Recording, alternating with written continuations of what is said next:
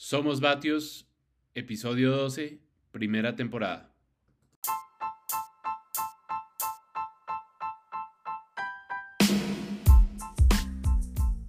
Hola, bienvenidos a un nuevo episodio de Somos Batios.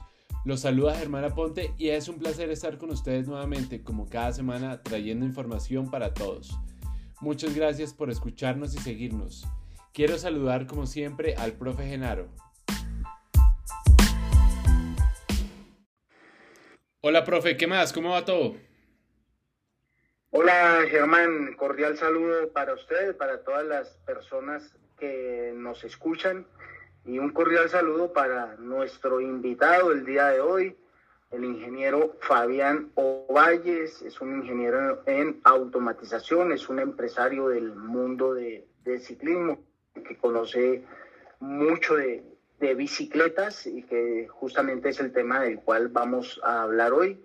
Es un ex ciclista pro de ciclomontañismo y, y es un ciclista aficionado actualmente. Eh, comercializa y, y, bueno, tiene una empresa en la cual comercializa elementos de, de ciclismo, bicicletas y demás. Y pues Fabián es un conocedor de, de todos los, los temas eh, que vamos a hablar hoy. Básicamente vamos a hablar de material, de bicicletas, que muchos desconocemos. Sencillamente vamos a la tienda, eh, pedimos una bicicleta que ojalá sea de nuestra talla, que sea un color que nos gusta, que tenga unos componentes chéveres y que podamos comprar, pero no sabemos exactamente qué estamos comprando y por qué estamos comprando. Entonces, bienvenido Fabián y muchas gracias por apoyarnos en este podcast de Somos Batios. Genaro, Germán, muchísimas gracias por el espacio, muchas gracias eh, por la invitación y bueno, si, si se prestan estos espacios para poder aportar, aunque sea un poquito, del conocimiento que tenemos para que otros lo disfruten, pues qué bueno hacerlo. Bueno, gracias Fabián. Bueno, inicialmente pues tenemos que decir pues que pues que hay bicicletas de ruta, de MTB, de, gravel y, y, pues que dentro de cada modalidad pues sabemos que hay eh, dentro de ruta hay bicicletas aero, hay bicicletas escaladoras, eh, hay bicicletas un poco más de endurance eh, es decir, más de resistencia, menos agresivas, hay otras mucho más agresivas. Y ahora últimamente están saliendo unas bicicletas híbridas, es decir, que sirven para planear y que sirven para subir. ¿Cuáles son las principales diferencias, eh, Fabián, entre estas bicicletas y cuáles son sus prestaciones? Bueno, profe, eh, todo el mundo quiere arrancar en el mundo de las bicicletas, pero nadie sabe específicamente en cuál. Para ser sincero, la mayoría de las personas que entran al mundo de las bicicletas entra por un amigo, para ir a rodar el fin de semana con ese amigo, porque ese amigo le transmitió una energía muy importante, pero por lo general ese amigo no le transmite específicamente esa información de qué características tiene que tener la bicicleta. Si vamos a ver la composición de las, de, de las bicicletas, hay bastante tela que cortar, pero por lo general lo que limita el acceso a las bicicletas obviamente es el precio. Si queremos eh, ser más sinceros, una persona llega a la tienda y dice, eh, véndame una bicicleta, ¿sí? Y hay que preguntarle, ¿va a practicar ciclomontañismo? ¿Va a practicar downhill? ¿Va a practicar eh, ciclismo de ruta? ¿Va a practicar gravel? Eh, ¿O tiene de pronto una idea en este momento de qué es lo que quiere. Y cuando uno le da un portafolio de opciones a esta persona, queda peor de cómo entró. O sea, si antes no sabía, ahora menos. Entonces, eso, eso le permite a uno eh, empezar con las preguntas eh, importantes. ¿Usted qué práctica, qué modalidad le interesa? ¿Sí? Entonces, arranquemos por, digamos, la que más está de moda por, por nuestros carabajos no, yo quiero practicar ruta, señor, ¿qué me recomienda? ¿Sí? Y uno sencillamente empieza por bicicletas, y en esto quiero ser enfático, bicicletas de entrada, ¿sí? Porque quiero hacer un paréntesis acá. Hay gente que dice bicicletas buenas y bicicletas malas, y esto aplica para todas, ¿sí? No, es que esa bicicleta me salió mala. No es por defender al gremio, pero no hay bicicletas malas. Realmente no hay bicicletas malas. El tema es ¿usted para qué la quiere? Si usted viene a la tienda y se compra una bicicleta de entrada y la coge para salir todos los días, hacer un entrenamiento riguroso, exhaustivo, duro, esa bicicleta no cumple para eso. Para eso usted una bicicleta de gama media o de gama alta o especializada que cumpla con esos requerimientos. Entonces, cuando uno le explica a la persona, estas son las bicicletas de entrada y estos puestos. Entonces empiezan a los que, ah, bueno, muchos se quedan ahí. No, quiero esta porque yo soy dominguero, porque yo realmente no estoy interesado en competir. Eh, no soy amigo de los grandes fondos. Yo simplemente quiero salir con mi familia a la ciclorruta, a la ciclovía, o simplemente eh, es para el pelado. Esta bicicleta es para el pelado, para que vaya por mandados. Perfecto, hasta ahí, bien. Ahora cuando dicen, no, pero es que esa bicicleta está como muy pesada, está como, como que no me gusta, como que mire que esto es muy duro, no tiene una mejor, entonces la llevamos al área de las bicicletas de gama media. Bicicletas que siguen siendo por lo general en aluminio, pero con prestaciones más altas. Entonces, es eh, bicicletas con eh, bicicletas con freno de disco, bicicletas con unos de construcción más altos, digamos que varias gamas que permiten inclusive prestaciones de competición. Nosotros ya vimos pasado a World Tour haciendo etapas importantes en bicicletas de aluminio, ¿sí? para no dar nombres, pero, pero los vimos y nos parece muy curioso. Entonces, en esta gama, las personas como a sentirse más, oiga, ve, color tan bonito, vea tan chévere esto, eh, vea efectos de disco, y, y ahí, ahí, en este momento empiezan a ver dos cosas importantes. La primera, el peso.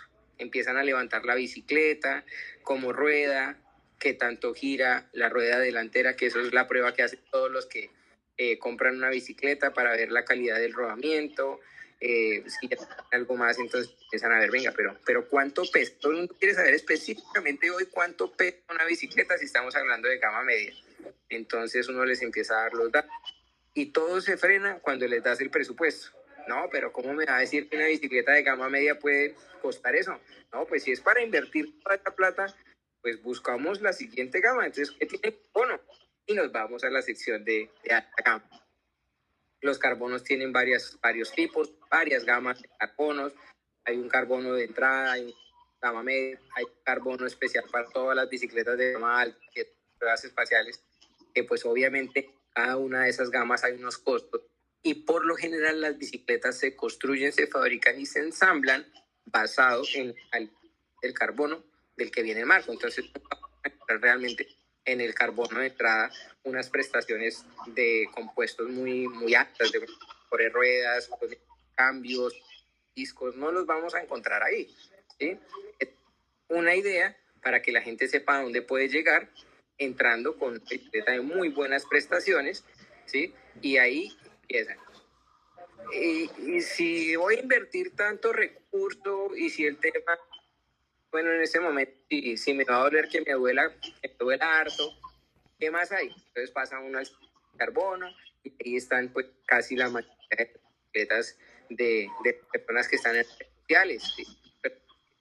Tienen el patrocinio de una marca, patrocinio de pronto de una empresa o inclusive a algunos otros que han hecho su marca de imagen propia en redes sociales y que eh, son apoyados por, por estas personas que que son dueños de estas empresas o son dueños de esas marcas en el país, se, se apoyan en estos deportistas eh, para impulsar esa marca. Entonces ahí vemos eh, ya las ruedas de alto, eh, completamente en carbono, rodamientos de cierta característica, que sellados, inclusive una gama de cerámicos también la podemos encontrar allí y empiezan a ver esos detalles que uno dice impresionante, pero que hacen la diferencia entre el sí y el no. ¿Qué silla tiene? ¿Qué manubrio tiene?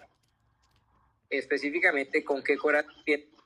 Y uno dice, algunas veces pasa, pero usted se supone que no sabía de esto y a veces está viendo más de uno de tanto que han visto en redes que sí saben, que sí saben. Y una persona que llega a preguntar por una bicicleta de alta gama realmente es porque está asesorada, bien o mal, no los, cada uno su, paso, pero están asesoradas porque bicicletas de, definitivamente de alta gama solo son para dos tipos de personas.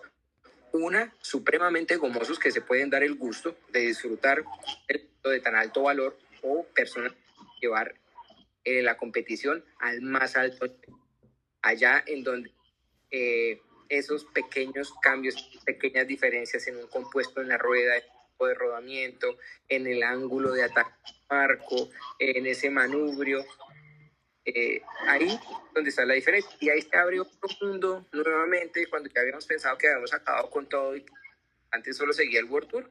No, porque ya llegaron los cambios electrónicos y llegaron para quedarse. ¿sí? Antes peleábamos hace unos años que si la bicicleta tenía discos o tenía zapatos. Hoy es una elección, ya no es una pelea, hoy es una elección. Y es completamente eh, debatible porque hay muchas personas que sopesan eh, la prestación del freno de disco, que es mucho más suave, ¿sí? que por lo general está acompañado de marcos muy, muy aero, o pues gente que definitivamente dice yo prefiero tener menos peso en la bicicleta y se van por las zapatas. ¿sí? Pero hoy, hoy la discusión, esa no es. Es cambios electrónicos o cambios convencionales. Esa es la discusión hoy. Que si los cambios electrónicos le dan o no le dan, que si eh, esta o la otra, porque es que digamos que el mercado de cierta forma sesga el conocimiento de las personas. En el mundo hay muchos, muchas marcas, muchos fabricantes, pero aquí en Colombia están dos. Digamos que ya todos lo sabemos, no vamos a decir las marcas. Y los que son uno, tratan de forma eh, puntual de darle las características buenas para que, que usa el otro convenza de que ese es bueno y el otro no.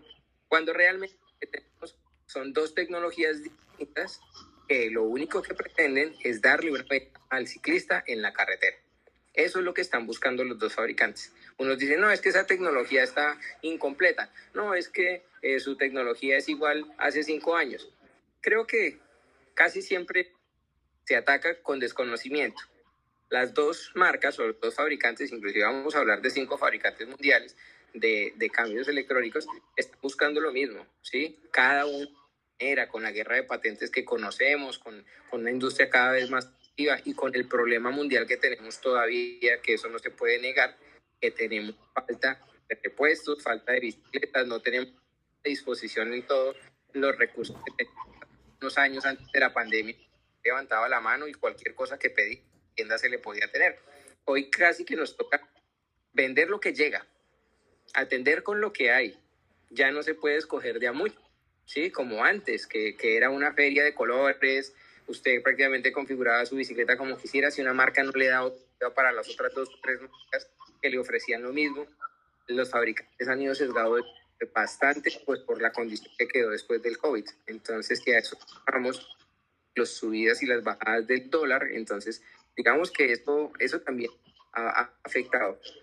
¿Qué nos ayuda muchísimo? Nuestros ciclistas. Definitivamente nuestros a nivel mundial han impulsado este deporte muchísimo. Los grandes beneficiados en ese sentido hemos sido tanto los que hacemos deporte como los que de alguna u otra forma también vivimos de esta bonita labor, que es eh, la distribución de artículos de ciclismo, que no es tan rentable como hace mucho tiempo. Bueno, eso ya depende de cada quien. Pero definitivamente si hay alguien al que hay que agradecerle en este momento por, por este impulso tan grande, por esas cosas tan bonitas que se están viviendo, ciclismo colombiano, es a esos World Tour, a ese Roberto Urana, Pero Quintana, a ese Egan Bernal, a, a, todos los que están allá, a, bueno, se me escapan muchos, pero definitivamente ellos hacen que en sus casas vibre, se emocione, y uno muchas veces en los cafés para finalizar la ruta se la pasa hablando de las carreras internacionales. Bien, Fabián. Bueno, Muchas gracias. Ya tenemos pues un acercamiento a cómo es el mercado y demás. Eh, estábamos hablando de los, de los tipos de, de, carbono. ¿Podríamos profundizar un poquitico en eso? ¿Por qué? Porque hoy en día sabemos que hay marcos genéricos y sabemos que hay marcos comerciales, unos marcos que vienen de, de la China y, y que al, a quien no es conocedor le puede, eh, es decir, puede ver un marco y el otro y no tener, no encontrar diferencias algunas. Ya las empiezan a encontrar quienes realmente conocen, pero están los marcos ya de las, con, con las marcas de las casas comerciales y tal. ¿Qué, ¿Qué diferencia hay entre una bicicleta genérica y una comercial y los tipos de carbono que se manejan? Profundicemos un poquitico en eso. Vale, bueno, tipos de carbono, en la mayoría, no digo que en todas, pero en la mayoría de marcas eh, hay tres. Eh, el HMF, el HMX y el HMXSL. Eh, las diferencias entre el primero y el segundo básicamente es la cantidad de carbono, la cantidad de piezas de carbono, en realidad láminas que se utilizan durante la construcción. ¿sí? En el siguiente sí ya es el tipo de carbono, porque pues es un, es un carbono que se utiliza para pruebas espaciales y tiene unas especiales, tanto de prentado, tanto de soporte de temperatura, tiene unos diagramas PDBT eh, bastante particulares, obviamente por las altas presiones y temperaturas que tiene que soportar, y pues si eso lo aplicamos a, a las bicicletas, pues vamos a ver bicicletas que tienen unos pesos realmente bajos, muy, muy bajos, pero una resistencia y digamos que una dureza, si se podría decir así, una resistencia muy alta. Característica importante del carbono que todos deben conocer, no es resistente realmente a las vibraciones. ¿sí? Si usted somete una pieza de carbono a vibraciones extremas, va a desarmar, sea el carbono que sea. ¿sí? Entonces mucha gente eh, está acostumbrada de pronto a cargar su de alguna forma en donde le está transmitiendo toda la vibración al marco y después de unos años el marco se rompe por algún lado o se abre la trenza o pierde su comportamiento, pues bueno, ahí estamos viendo que eso no está muy alejado de la realidad. Digamos. Las empresas aquí en ese sentido debemos aportarles algo a nivel de carbono. Siempre o casi siempre responden por siempre, siempre. Eso sí, la verdad, han sido muy responsables, la mayoría, no digo que todas, pero ahí es donde está el otro tema cuando vamos a ver bicicletas que son réplica de, de X o Y que por Tour, porque todos queremos tener la bicicleta de ese ciclista que es nuestro que ganó X o Y prueba a nivel mundial, entonces nosotros le vemos bicicleta y nos gustaría tenerla. Pero cuando vemos es, realmente muy difícil que un, como dicen por acá a veces, un mortal pueda tener un capital para poder invertirlo en una bicicleta de tan alto valor. Entonces empezamos a ver en el mercado réplicas de esas bicicletas. Tal cual como lo dice claro, el que no conoce la compra a menos de cuarto del precio pensando que es la original. ¿sí? Se ha ido de pronto educando mucho en este sentido porque la realidad es que esas bicicletas sí están y de cierta forma llegaron para quedarse. Es una opción dentro del mercado. No todos las vendemos, pero es una opción dentro del mercado y mucha gente las pregunta. La cultura desde, desde mi punto de vista ha sido orientar hacia que la persona sea consciente de que las características de esa bicicleta son eh, limitadas, que no es un carbono liviano, a pesar de que es carbono, que eso no cumple con la geometría de una bicicleta realmente profesional o una bicicleta estándar y que adicional a eso los temas de garantía ahí son bastante complejos, son bien complicados, algunas dan, otras dan, y el problema de repuestos y el sostenimiento. Entonces, no, que tiene una pieza especial porque pues la pudieron hacer igual a la original, obviamente, hicieron una similar, pero resulta que esa pieza no es comercial. La trae su bicicleta la trae nadie más, tocaría sacarse la otra bicicleta nueva. Y realmente los importadores no se fijan en eso en ese sentido hay algunos que dicen, no, pues desde que me la compren y yo gane, pues ya.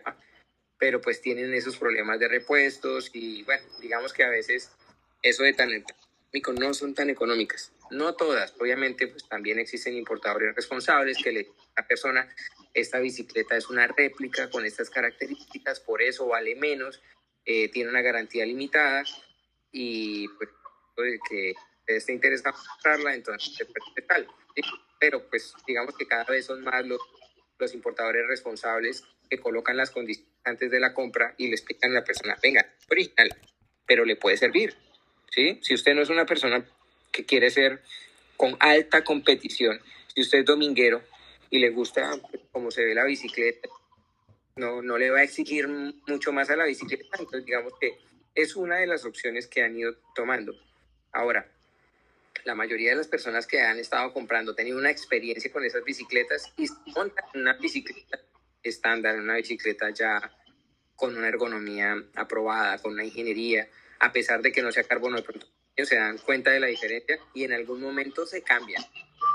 Porque bien claro si es que el ciclista quiere estar lo más cómodo posible en sus, en sus, rodadas. Entonces esas bicicletas por lo general no prestan ese, no, yo creo, yo creo que, por ejemplo, Fabián, Fabián en, en, en, mucha gente que compra una bicicleta que sabe que es china o taiwanesa, que es una imitación, seguramente no va a tener la confianza plena de llevarla al máximo. Por ejemplo, y bueno, digamos en ruta no habría tanto problema, pero por ejemplo en MTB o en gravel tener una bicicleta de imitación sería un grave error porque cuando uno la lleva a una trocha y está descendiendo, inclusive puede que el marco sea original, pero si uno le pone el, el, el, manubrio de imitación, pues se puede partir. Mm, entonces mi pregunta va a lo siguiente también. Bueno, podemos encontrar marcos mm, de imitación, podemos encontrar mm, algunos componentes de imitación, pero también encontramos Em, grupos y frenos de imitación. Eso yo no lo he visto, por lo menos yo no sé si exista, pero de pronto sí puede existir y puede caber la posibilidad que falle en momentos que se necesitan cuando, cuando sea ya un problema. al día de hoy no hemos encontrado, por lo menos yo no, no he encontrado grupos de, de construcción réplica, no los he encontrado, la marca no. Sí encontramos grupos que claramente por su nombre eh, son réplica, pero que a la vista se parecen muchísimo. Entonces le da como cierta confianza al cliente y dice, no, pues este vale la mitad, pues más bien de mes que se ve igual al otro. El tema de los manubrios es fundamental y en eso sí quiero hacer un llamado bien importante a todos los que escuchan este podcast y que siguen al profe, porque, venga, eso es muy importante.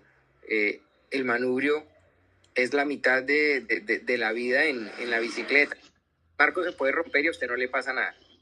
Muchas veces alguien ha rompido, eh, perdón, roto un, marco y no, no ha pasado nada.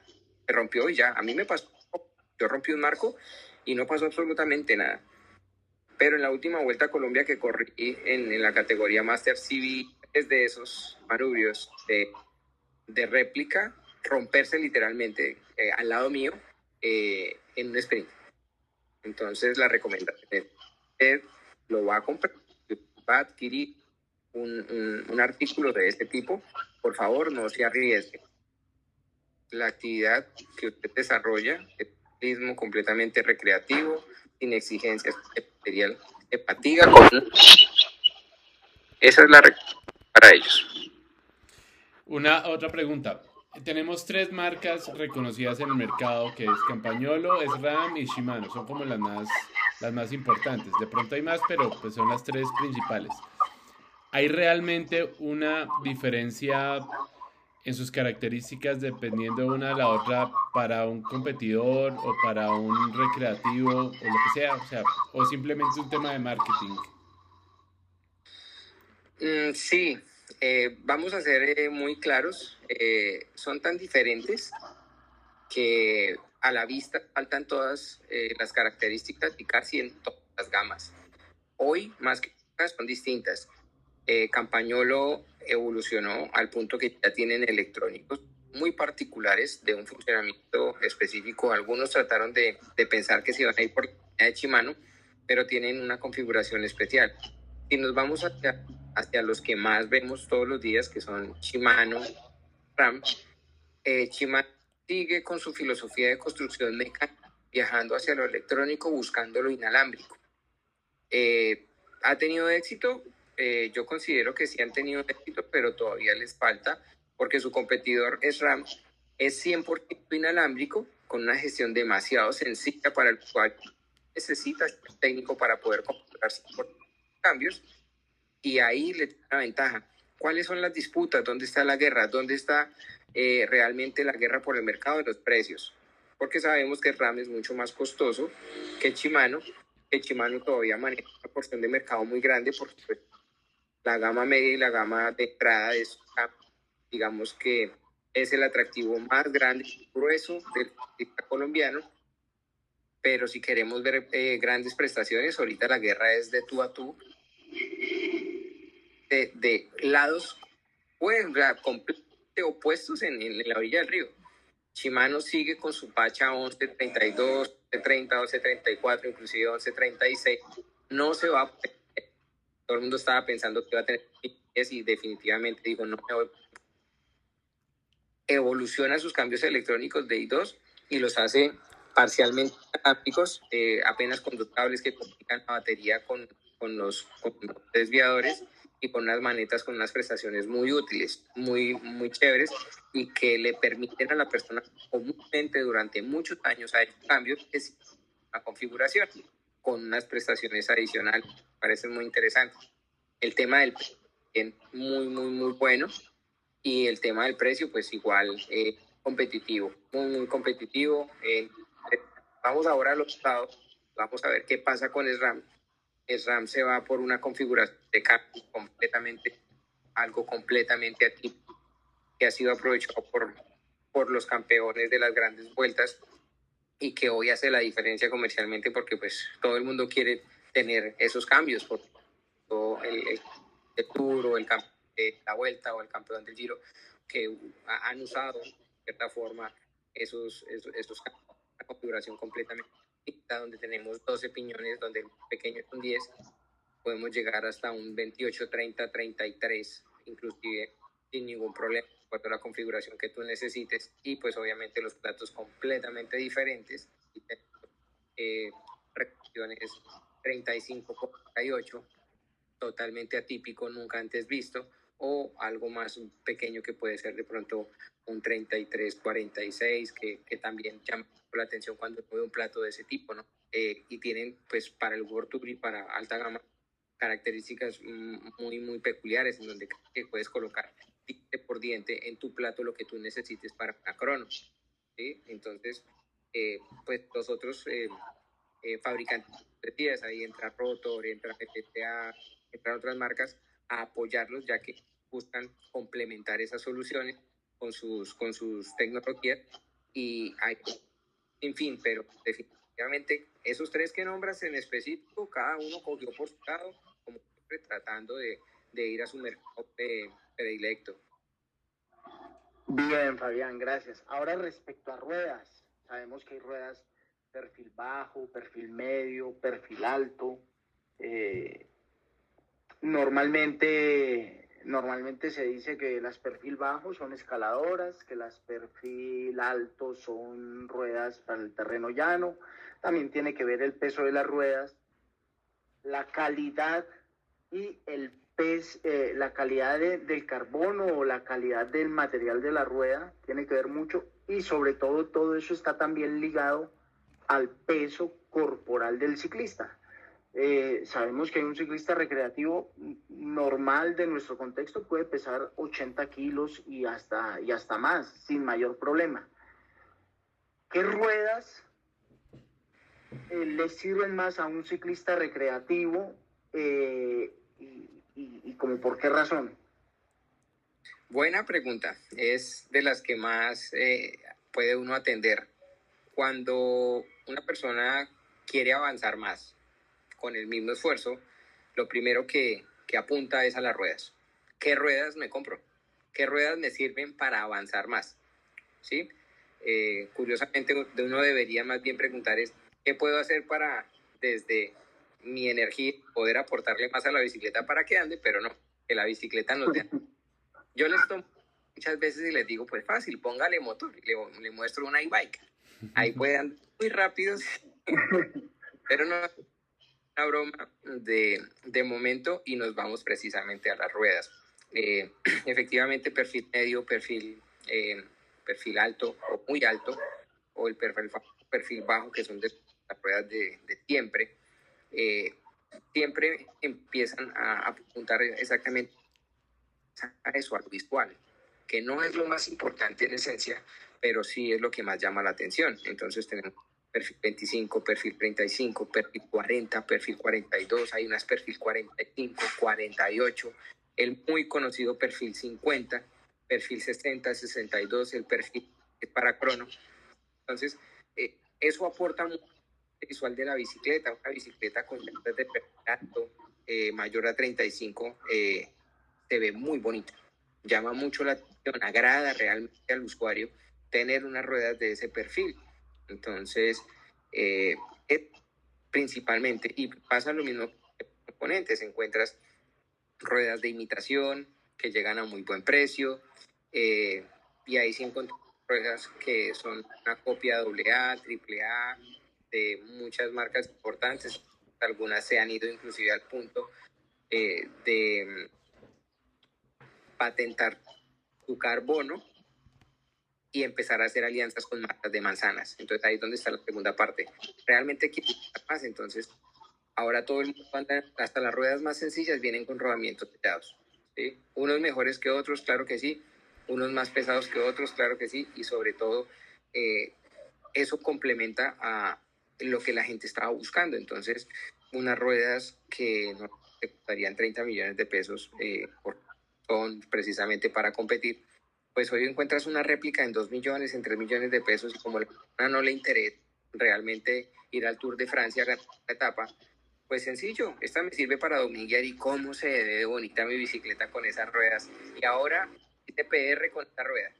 Entonces, darle al amigo y al otro amigo y al otro amigo.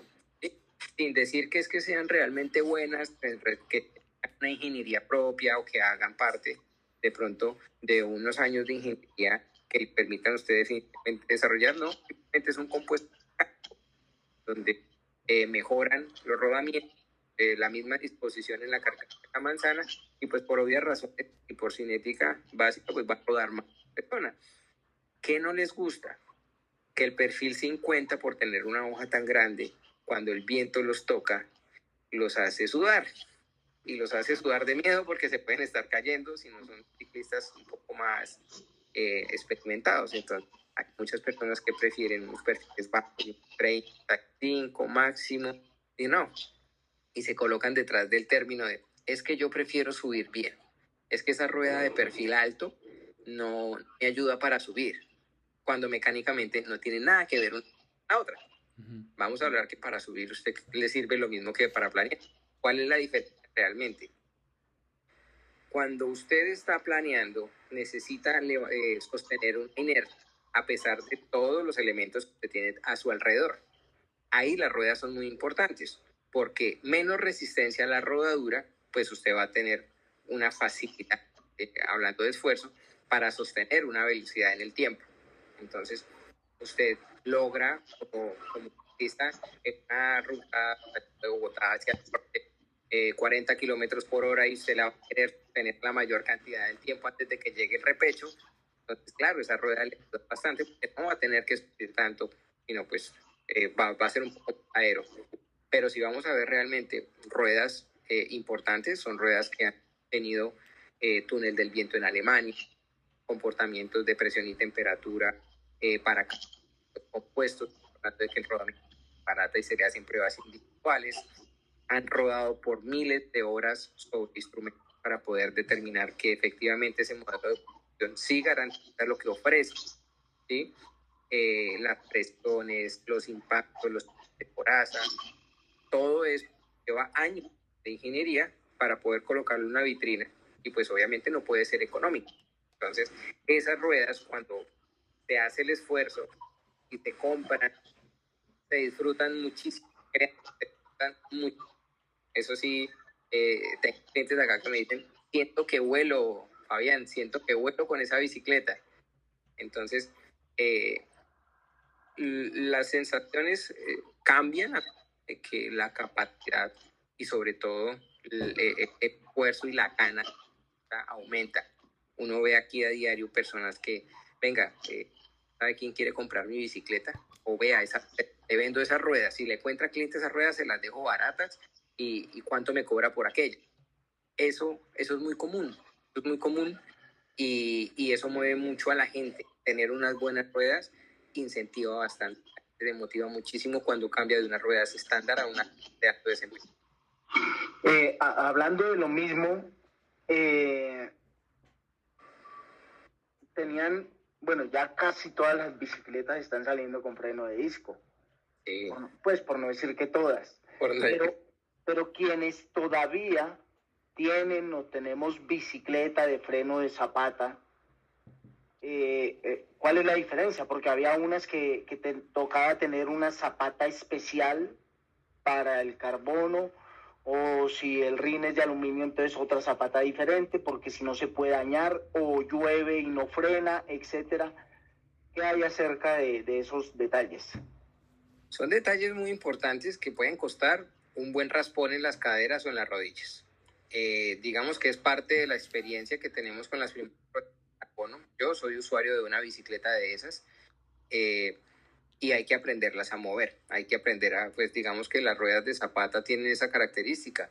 Usted tiene que aprender a frenar con ellas. No es lo mismo frenar eh, una rueda convencional que una rueda en carbono porque la pista de frenado puede tener una característica o en aluminio con una zapata para aluminio o tiene una pista de, de un material parecido al, a una piedra. Se me olvida el nombre en ese momento, pero, pero es un material que dura muchísimo. ¿Asbesto? No, no es asbesto.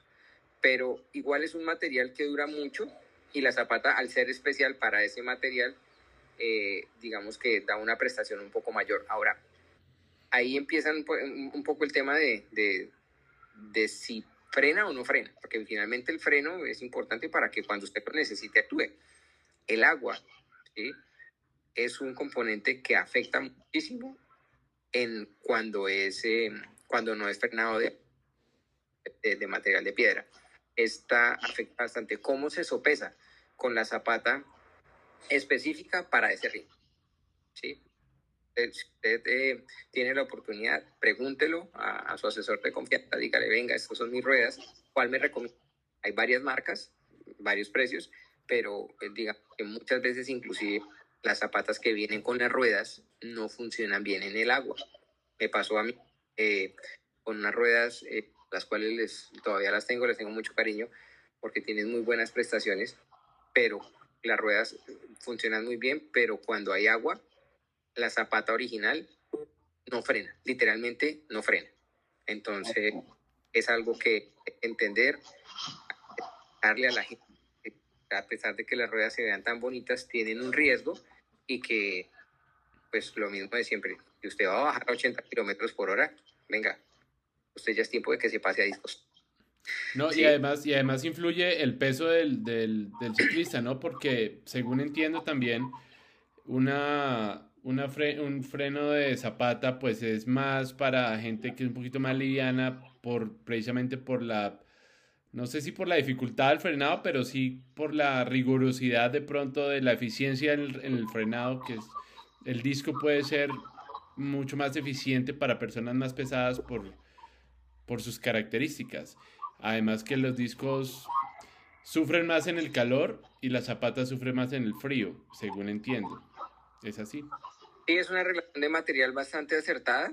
Hay una que otra excepción, pero pues eh, digamos que el peso no, no es algo que se va a tomar a la ligera, tanto en la práctica de, del ciclismo como en todas las prácticas deportivas. Yo creo que para vivir, eh, usted tiene que tener en cuenta su peso para realizar cualquier actividad. Eso es fundamental. Y si usted está montando sobre una bicicleta y pesa 60 kilos, va a frenar muy fácil, eh, independiente de que sea zapatas, va a frenar muy fácil. Pero si usted es una persona de 100 o más kilos, eh, tenga en cuenta que si en un descenso eh, usted logra velocidades por encima de los 60 kilómetros por hora, va a tener que esforzarse para poder frenar bien y a tiempo. Entonces, mire muy bien los compuestos que está utilizando antes de, utilizando el principio de la progresividad en todos los escenarios, antes de ir a 50 kilómetros por hora, pruebe a 30 y pruebe a 40. Por favor, ¿sí? No se pase de 30 kilómetros por hora en una ciclorruta hacer un descenso de patios a 70 kilómetros por hora porque posiblemente se va a lograr llevar un susto. Entonces, el frenado es importante. Recomendación, y lo digo por experiencia propia. Cuando me pasé del MTV a la ruta, mi primera salida fue a patios. Eh, paré literalmente tres veces en el descenso porque me dolían las manos, porque no estaba acostumbrado a las vibraciones no estaba acostumbrado a la posición y todavía no tenía un fit adecuado en la bicicleta, entonces estaba haciendo por esfuerzo sobre las muñecas que me hacía doler de todo. Entonces, si le duelen las manos, no importa, pare o haga las que hacía yo, disimule y diga que se está tomando una...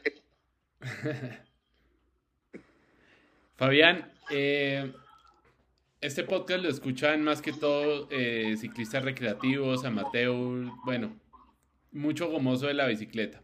Y siempre, como gomosos de la bicicleta que somos, queremos, siempre le demos defecto a la bicicleta y queremos mejorarla en algo, ¿sí? Siempre, ah, venga, esto, ¿cómo le mejoro? Le meto rodamientos cerámicos, le meto, ¿qué le hago? Le, mejor, le cambio el, el manubrio por, por uno aero, pero realmente uno para mejorar la bicicleta, no solamente para bajarle el peso, porque digamos que para un recreativo bajarle 100, 200 gramos, pues no va a hacer mucho la diferencia. Para un profesional sí, pero para uno no. Pero psicológicamente quizás sí. Entonces, para qué, en qué elementos o qué componentes uno podría mejorar y que se note realmente la diferencia, no solamente como un placebo, sino que realmente en la eficiencia de la bicicleta pueda mejorar. Sin duda el primero que puede ayudar son las ruedas. Eh, un buen par de ruedas le va a dar una experiencia bastante, bastante placentera. Va, a ayudar bastante. Eh, si tienes una bicicleta convencional, búscate buenas ruedas que se ajuste a, tu marco y ahí vas a encontrar grandes beneficios. Después de eso, eh, puedes intentar con otras cosas, digamos que lo que más le aporta peso a la bicicleta después de eso es la ¿La qué, perdón? La potencia, de cómo lo llaman los lados, le dicen, le dicen, bueno, le dicen de muchas maneras, pero lo que te fortalece sobre el manubrio, esa potencia, eh, quita gramos, bastantes gramos de peso, pero realmente en el avance no te aporta mucho. ¿sí? Si quieres definitivamente avanzar más, aporta más de pronto el grupo, porque el grupo tiene una una característica muy importante, que cada gama más arriba te quita peso, te aporta comodidad y te da mayor desempeño. Entonces, si tienes eh, un grupo, repito, una gama de entrada de cualquier marca y pasas al vas a sentir una diferencia grandísima, pero grandísima porque es con lo que más contacto tienes durante la rodada. ¿sí? Entonces vas a meter más fácil, eh, los componentes se van a comportar mejor, van a pasar chéveres que sin duda que tú lo disfrutes. Y bueno, esa era otra pregunta, porque eh, siempre también hay una de las inquietudes que uno tiene, venga, usted que tiene, tiene 105 o tiene Durace o tiene Ultegra, pero realmente, bueno, evidentemente desde la gama baja a la gama alta sí hay mucha diferencia, pero entre una gama, por ejemplo, entre Ultegra y Durace o un Durace y un electrónico, ¿sí hay mucha diferencia? Entre más arriba las diferencias son más cortas, las diferencias se amplían abajo. Si arrancas con un Tiagra y te pasas a 105, uff, muy chévere. Si te llegas a pasar a 105 un Ultegra, te es profesional. Y si te pasas de un Ultegra a, a un Durace, pues digamos que ya las, las vas a sentir y eres de alto desempeño deportista de alto desempeño lo vas a notar. ahí no vas a notar realmente diferencia porque el peso no es tan amplio, el campo en el desempeño tampoco es tanto, pero si eres un, ciclista de alto desempeño, muy ambicioso, si tienes un buen plan, si bien, si periódicamente estás haciendo retos o estás compitiendo y te pasas de Ultegra a, a Durace, si, si, lo vas, pues ahí sí es complicado lo que tú decías. Si eres postales y un día pasas de cientos a Dureis, te va a dar lo mismo, ya no lo vas a percibir, no te vas a dar cuenta eh, qué pasó, lo mismo pasa en el RAM. Pero en el, eh, bolsillo, en el bolsillo sí se siente. Ya. bueno, la, última, Fabián, antes de, irnos, y bajo ese orden de ideas, de, de rendimiento y demás, eh, ¿qué tanto beneficio y qué tanto justifica el Ceramic Speed y las rodajas grandes, que llegaron para quedarse. Eh, Eso ya, parece ser que no, no fue una moda, sino una tendencia. En realidad, eh, ¿justifica? Bueno, uno siempre mira como referencia al World y uno ve que allá lo usan. Pero volvemos a lo mismo, son ganancias marginales. En mi experiencia personal, sí, sí funciona. Eh, el tema es que no hay de pronto la facilidad de conseguir una sostenibilidad en el tiempo del producto, porque los componentes cerámicos no son de fácil reemplazo y terminas comprando completamente otra vez el mismo producto. Entonces es algo que nadie quiere. ¿Sí? Eh, experiencia de amigos que también practican y la mía, eh, para no decir marcas, eh, se compró efectivamente, de cierta forma patrocinado por la marca para mostrarlo y todo. Se usó, se mostró, funcionó pero la vejez de ese tipo de productos es costosa, entonces eh, hay que sopesarlo muy bien, hay que ver el bolsillo. El que si lo recomiendo, sí, claro, yo lo recomiendo, lo recomiendo muchísimo porque vas a ganar un par de vatios, o seis vatios, pero los vas a sostener en una rueda de kilómetros, entonces ya todos sabemos que de 5 a 10 vatios durante 100 kilómetros la diferencia ya no son segundos. Por eso digo, si lo vas a hacer tú, que montas dos, tres días a la semana para invertirle a tu bicicleta, ¿qué vas a sentir? Que los cambios se mueven mucho más suave, que eso parece de mentiras, que es muy fácil, eh, la cadena se pasa con total facilidad, pero de ahí no va a pasar. Pero si eres un deportista de 60 kilos que se está preparando para un gran fondo, que lleva compitiendo todo el año y que tiene un plan completo para poder llegar bien, lo vas a sentir y lo vas a disfrutar muchísimo. Ok, bien Fabián, podríamos seguir hablando horas del tema y bastante entretenido si es y, de mucho aprendizaje, pero pues eh, tenemos los, los, minutos contados y pues eh, ya eh, le doy el paso a Germán para que le dé la despedida de mi parte, gratitud enorme, que ojalá esto llegue a, mucha gente y que le sirva a la hora de ir a comprar una bicicleta, que pongan en la balanza rendimiento, eh, dinero eh, y, todo lo que hemos hablado acá y ya que ellos tomen, tomen las decisiones. Muchas gracias por su presencia hoy en este, en este podcast y estamos seguros que va a llegar a mucha gente. Profe, gracias. Gracias a usted.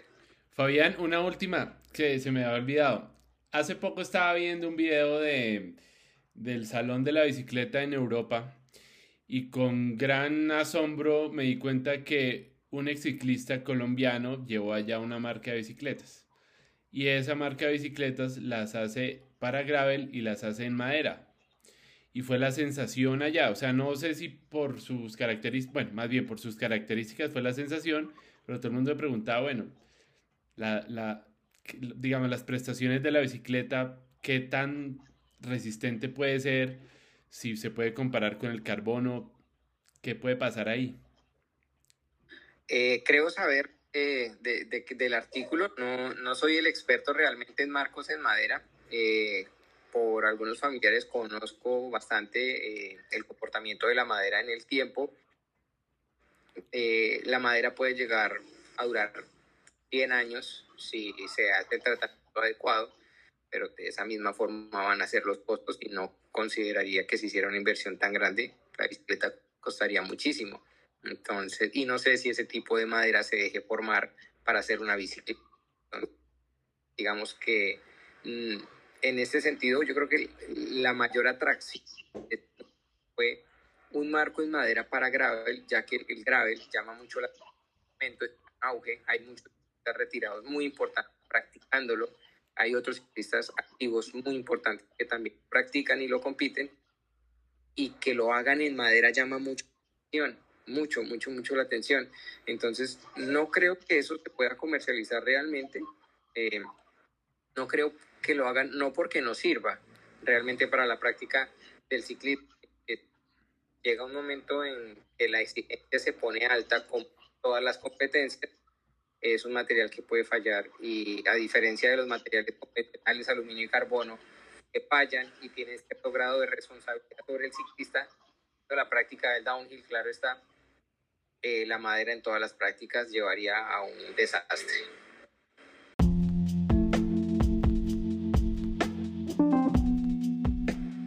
Bueno, Fabián, muchas gracias por acompañarnos en Somos Batios. Se nos quedaron bastantes temas por comentar. Espero que nos pueda acompañar una próxima vez. Y mm, si alguien lo quiere encontrar en redes sociales, ¿cómo lo encuentra? Para hacerle preguntas, para ver su trabajo, ah, sus cosas. En, redes sociales estamos en Facebook como Fabián.